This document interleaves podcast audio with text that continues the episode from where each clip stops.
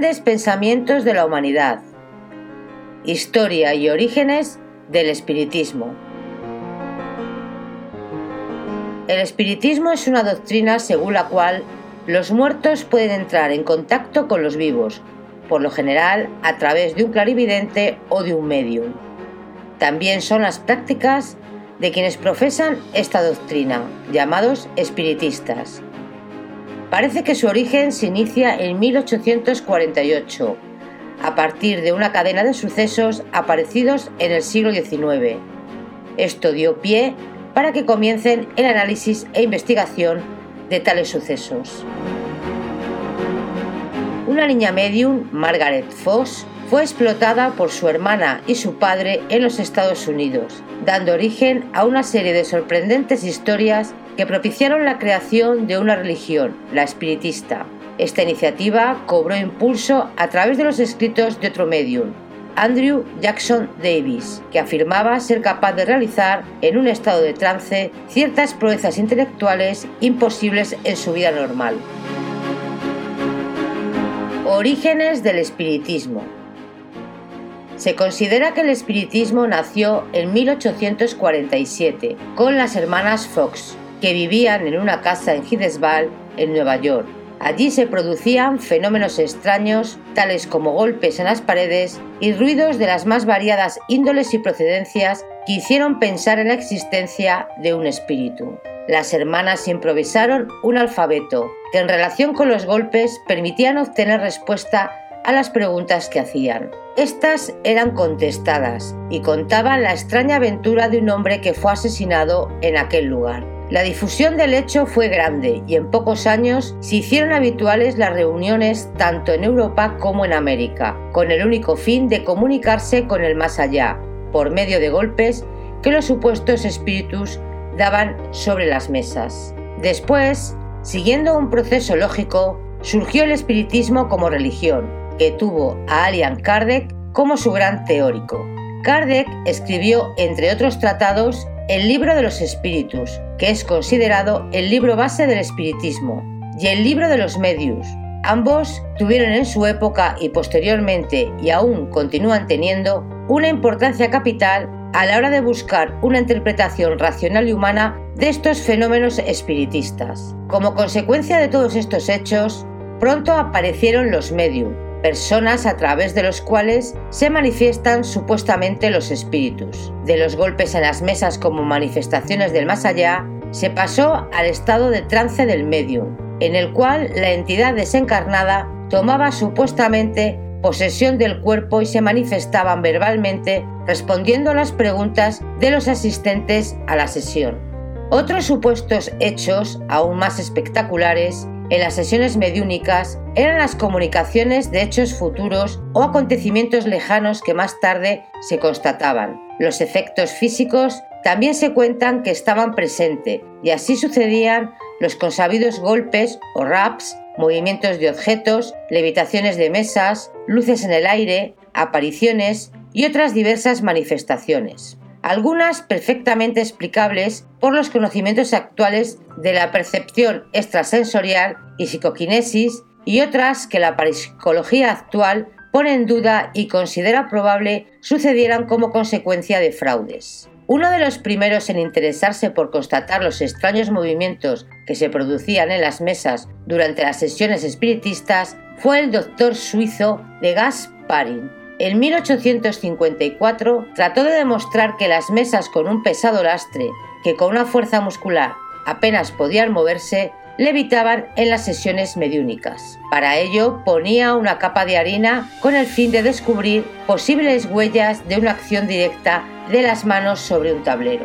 En 1855, un profesor de física de la Academia de Ginebra, el doctor Turi, revisó las experiencias de Gasparín y realizó nuevas pruebas. Llegó a la conclusión de que las mesas se desplazaban sin contactos aparentes e inexplicables por una teoría de acción mecánica. Uno de los científicos más célebres de la época, que dedicó gran parte de su vida a constatar los fenómenos del espiritismo, fue Sir William Crookes. Los fenómenos del espiritismo.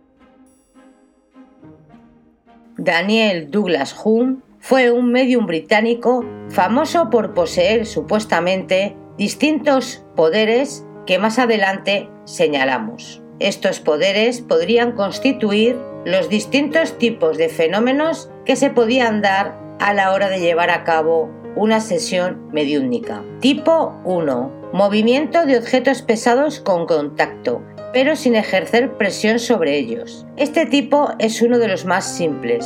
Varía desde una simple vibración hasta la levitación en el aire de un objeto pesado cuando la mano está supuestamente sobre él. Tipo 2. Fenómenos de percusión y sonidos similares. En diferentes ocasiones, según dice Daniel Holmes, en sus experimentos ha oído pequeños golpes, denotaciones en el aire, golpes metálicos, sonidos como arañazos sobre la madera, canto de un pájaro, etc. Estos sonidos se oyen con casi todos los medium, aunque cada uno tenga su peculiaridad. Tipo 3. Alteraciones del peso de objetos. En algunas ocasiones, el doctor y medium Daniel Douglas Home procedía a medir con un dinamómetro la fuerza requerida para levantar una mesa. Prendía el dinamómetro bajo un extremo de la mesa de forma que midiera dicha fuerza. En un primer experimento pedíamos a la mesa que pesara poco. Las manos del señor Holmes y de otros cinco participantes tocaban ligeramente la mesa. Al intentarse levantar la mesa por debajo, el dinamómetro registraba una fuerza de un kilo, la necesaria para levantarla. En un segundo experimento, se pedía a la mesa que pesara mucho. Las condiciones eran las mismas. El señor Holmes y los cinco participantes tocaban ligeramente la mesa. Esta se elevó por debajo de cuatro o cinco veces, registrándose una fuerza de 18 kilos, que era la que se ejercía para levantarse. Tipo 4. Movimiento de objetos pesados colocados a cierta distancia del medio. Las veces en las que los objetos como mesas, sillas, sofás, etc., se movieron sin que el señor Holmes los tocara han sido numerosas. Tipo 5. Levitaciones de mesas y sillas sin contacto con ninguna persona. En cinco ocasiones distintas una pesada mesa del comedor se elevó desde unos pocos centímetros hasta 40 del suelo, en unas condiciones de imposible trucaje. Tipo 6. Levitaciones de personas. También se dio en varias ocasiones como la silla de una señora sentada se elevó varios centímetros, pero los extraños casos que se contempló con el señor Holmes fueron varios. En tres ocasiones diferentes se le ha visto levitando, una sentado en una silla, otra de rodillas sobre su asiento y la última de pie. Tipo 7. Movimiento de objetos varios sin contacto con personas. 8. Luminiscencias. Comprobar luminiscencias requiere obviamente tener la luz apagada. Se necesita para explicar esto precauciones especiales para no ser sorprendido con sustancias fosforescentes o de otro tipo. Bajo estrictas condiciones de control, se ha visto un cuerpo luminoso del tamaño de un huevo que flotaba sin hacer ruido sobre la habitación. Este fue visible durante más de 10 minutos y antes de desaparecer botó tres veces sobre la mesa, haciendo un ruido que le haría un objeto sólido y pesado. Y tipo 9. Apariciones de manos luminosas o visibles con luz ordinaria. A toda esta fenomenología aparecieron distintas teorías para dar su explicación. En este caso señalaremos las teorías de Crookes. Este intentó dar explicación elaborada acerca de estos fenómenos observados. Primera teoría. Los fenómenos son resultados de trucos. El medium es un impostor y los observadores están locos. Está claro que esta teoría podría explicar solo una pequeña parte de los hechos observados. Hay una gran diferencia entre los trucos de un profesional rodeado de todo un aparato y ayudado por varios asistentes y los fenómenos observados con el señor Home, que tienen lugar a plena luz en mi propia casa y rodeado de amigos míos. Además, el señor Home ha sido frecuentemente registrado antes y después de las sesiones y él siempre se ofrece a serlo. En ocasiones más espectaculares, yo mismo le sujetaba las manos. Segunda teoría. Las personas presentes en la sesión son víctimas de algún tipo de manía o imaginan fenómenos que no tienen existencia objetiva. Tercera teoría. Todo es resultado de una acción consciente o inconsciente del cerebro. Cuarta teoría. Los fenómenos son producidos por el espíritu del medio, probablemente asociado a alguno de los presentes. Quinta teoría. Es la acción de los demonios. Sexta teoría. Son acciones de tipo de otros seres que habitan en la Tierra, pero invisibles para nosotros. Séptima teoría. Son los espíritus de personas difuntas. Octava teoría. De acuerdo con ella, el medio o las personas presentes como un todo poseen una fuerza psíquica por medio de la cual Seres inteligentes producen los fenómenos observados.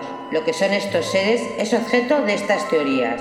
Los más ardientes espiritistas admiten la existencia de dicha fuerza psíquica, pero añaden que solo los espíritus pueden producir los fenómenos a través de dicha fuerza poseída por el medio. A través de estos testimonios, el célebre William Crookes, nos podemos dar una idea de aquellos supuestos fenómenos de acción de la mente sobre la materia, que fueron típicos en las sesiones realizadas por Daniel Douglas Home. Es importante la clasificación que hizo el investigador de los fenómenos analizados, ya que nos permite una visión sistemática de todos aquellos hechos extraordinarios ilustrados con casos que vivió el mismo Crookes. Por otro lado, resulta igualmente interesante observar las diferentes alternativas que ofreció como explicaciones de los fenómenos que investigó durante varios años con Holmes. Recogió las hipótesis espiritistas tan en boga en aquella época, para así determinar que todo es producto de la idea de la fuerza psíquica, en la que de alguna manera estaban de acuerdo los espiritistas, salvo en el importante matiz acerca de quién dirigía dicha fuerza.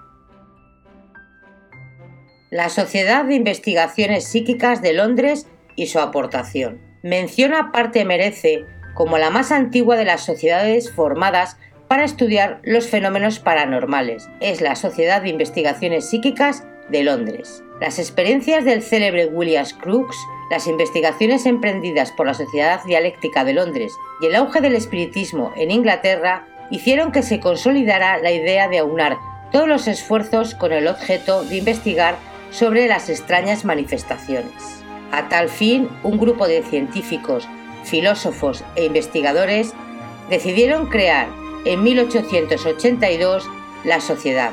Entre ellos figuraban los nombres de Barrett, Gurney, Podmore, Oliver Longer, Miller, Massey. Pronto la asociación adquirió fama por todo el continente y formaron parte como asociados hombres de la talla de William James o McDougall, que luego en Estados Unidos sería el impulsor de los trabajos de Rain y del mismo Sigmund Freud. Este último, Sigmund Freud, no estuvo implicado en trabajos de investigación como los dos psicólogos antes citados, pero contribuyó con algunas obras a dar su opinión sobre fenómenos tales como la telepatía o la precognición. La importancia de esta sociedad fue decisiva, pues sólo así recopiló miles de casos e investigó cientos de sujetos. También aunó a los hombres de gran talla. Igualmente impulsó la investigación en los Estados Unidos con la fundación en Nueva York de 1884 de la Sociedad Americana de Investigaciones Psíquicas,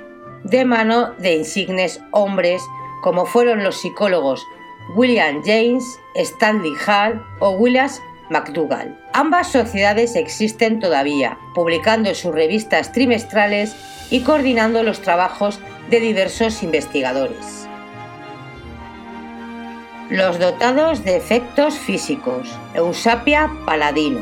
Los grandes dotados tuvieron su época a finales del siglo pasado y principios del presente. De algunos ya hemos hablado, como es el caso de Daniel Douglas Home, del que se cuentan hechos extraordinarios, muchos de ellos constatados por Crookes. Home se paseó por todos los países de Europa entre 1850 y 1880, desafiando a ilusionistas y científicos a explicar sus habilidades. No tuvo la oportunidad de enfrentarse con el gran ilusionista de la época, Robert Houdini, pero sí con otros menos conocidos. En 1853, Home desafió a una comisión de científicos ingleses a que explicaran sus demostraciones. Entre ellos, el célebre físico Faraday aceptó, pero afirmó simplemente que Home era un ágil mago. La Sociedad Dialéctica de Londres, por el contrario, aceptó las telequinesias de Holmes, confirmando la existencia de una fuerza desconocida capaz de mover objetos sin contacto directo. Para la investigación se realizaron 50 sesiones, nombrando una comisión de 30 científicos. Crookes, por su parte, confirmó, después de múltiples experiencias, la capacidad de Holmes para mover objetos tan pesados como un piano que levitó varios centímetros e incluso un acordeón que se contraía sonando como si alguien interpretara con él una melodía. Otra de las grandes dotadas fue la italiana Eusapia Paladino, una mujer campesina con una cultura muy elemental y que fue el asombro de personas tan sensatas como astrónomos, fisiólogos, psiquiatras, y una larga lista de personalidades notables de la época serias y consecuentes. En cambio, Paladina fue sin embargo sorprendida en fraude varias ocasiones y algunas asociaciones, como la de Londres, de la que ya hemos hablado antes, la tomaron como defraudadora. No obstante, para otras entidades, los fenómenos que producía Eusapia, tales como la telequinesia, levitaciones de objetos, ectoplastias, fueron auténticos. Se realizaron pruebas en el Instituto de Psicología de París y en el Laboratorio de Psiquiatría de la Universidad de Turín y en otros círculos científicos. Los dotados hermanos Snyder. Ya en el presente siglo nos encontramos con los hermanos Snyder, Willy y Rudy, investigados por el Instituto Psicológico de la Universidad de Múnich y el Hospital Psiquiátrico de Viena, investigado por Harry Price, un gran desenmascarador de los fraudes de principios de siglo. Este adquirió fama por sus exhaustivos controles en las sesiones mediúnicas. Harry asistió en los primeros contactos con los hermanos Snyder. El investigador inglés salió vivamente impresionado, ya que aparentemente los medios del control no detectaban que Rudy cometiera ningún fraude. Sin embargo, algunas de las sesiones que se organizaban eran en la misma casa familiar de los Snyder, en la que todos sus miembros, desde su padre, madre, pasando por hijos, se decía que eran dotados de efectos físicos. Harry Price investigó el ambiente y nunca detectó fraude alguno. Harry decidió llevar a Rudy Snyder al laboratorio de Londres. Para tal ocasión, preparó unos métodos de detección de fraudes muy inteligentes. Consistía en rodear los objetos que se suponían iban a ser movidos por el medium a distancia con rayos infrarrojos. Esta emisión cerraba un circuito que cuando era alterado por un objeto físico del tipo que fuera, automáticamente hacía que varias cámaras de fotografiar se disparasen desde distintos ángulos, retratando el objeto que evidentemente había sido movido por algún tipo de energía u otro medio que pudiera tener carácter fraudulento. Fue concretamente en la sesión número 25 del año 1932, llevada a cabo en el laboratorio, cuando las cámaras se dispararon, recogiendo en sus placas un brazo de Rudy junto al objeto, cuando se suponía que debía de estar en trance. Este hecho vino a minar la confianza de Price en todas las pruebas que durante años atrás y en diversos lugares había realizado con los hermanos Snyder. Cuando Price le recriminó al día siguiente su acción, la primera reacción de Rudy fue decir que el brazo debía de ser de algún espíritu, a lo que Harry replicó que el espíritu en cuestión llevaba el mismo pijama con el que se vestía Rudy en cada sesión. Literalmente sobre el caso de Rudy Snyder escribió lo siguiente, mis palabras finales son que, en mi opinión, hemos asistido a fenómenos genuinos en nuestros experimentos con Rudy en los años 1929 y 30 y que es altamente probable que la telequinesia de pañuelos y de interferencias registradas por los rayos infrarrojos durante las pruebas de 1932 se debieran también a algún tipo de energía exteriorizada por el medio. En cuanto a otros fenómenos, debo suspender por el momento mi opinión, ya que me temo que tendremos que comenzar toda la investigación con Rudy de nuevo. Prime sustentaba esta opinión por el hecho de que salvando aquella sesión de 1932, en las demás en las que se repitió la experiencia, la cámara no registró nada anormal, sino tan solo el pañuelo levantándose sin nada extraño alrededor. Según él, sería la energía procedente de Rudy la que interrumpía el circuito, originando las fotografías. Una vez más se pone de manifiesto el estrecho margen en el que se desenvolvían los investigadores de la metapsíquica ya que debido a las condiciones de escasa luminosidad que imponían los medium, los fraudes, si se detectaban, tenían que serlo con aparatos tales como los descritos y que incluso dejaban la duda en el aire, ya que como el mismo Price escribía, había teóricamente un tiempo entre la interrupción del circuito y la defragación de las lámparas de magnesio que bastaba para empujar el pañuelo y volver la mano a la posición de control sin que lo detectara la placa. Otro gran dotado en los años 20 fue el polaco Jean Gursik, también investigado por el Instituto Metapsíquico Internacional de París. Estos últimos dotados sufrieron condiciones de control más severa, no solo por una mayor experiencia acumulada, sino porque los medios de detección se perfeccionaron.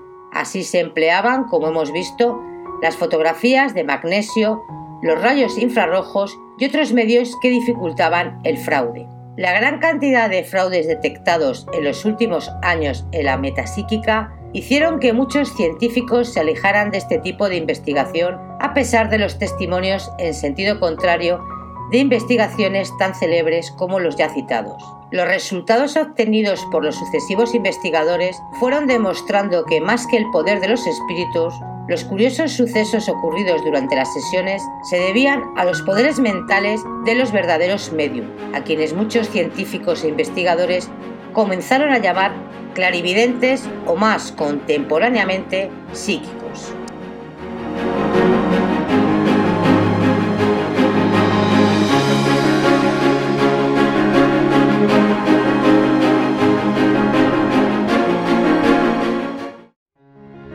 Si crees que ha merecido la pena, suscríbete y comparte nuestros contenidos en tus redes sociales más favoritas. Haznos saber tus gustos, tu voz es importante y te escuchamos. Gracias y hasta el próximo vídeo. Te esperamos.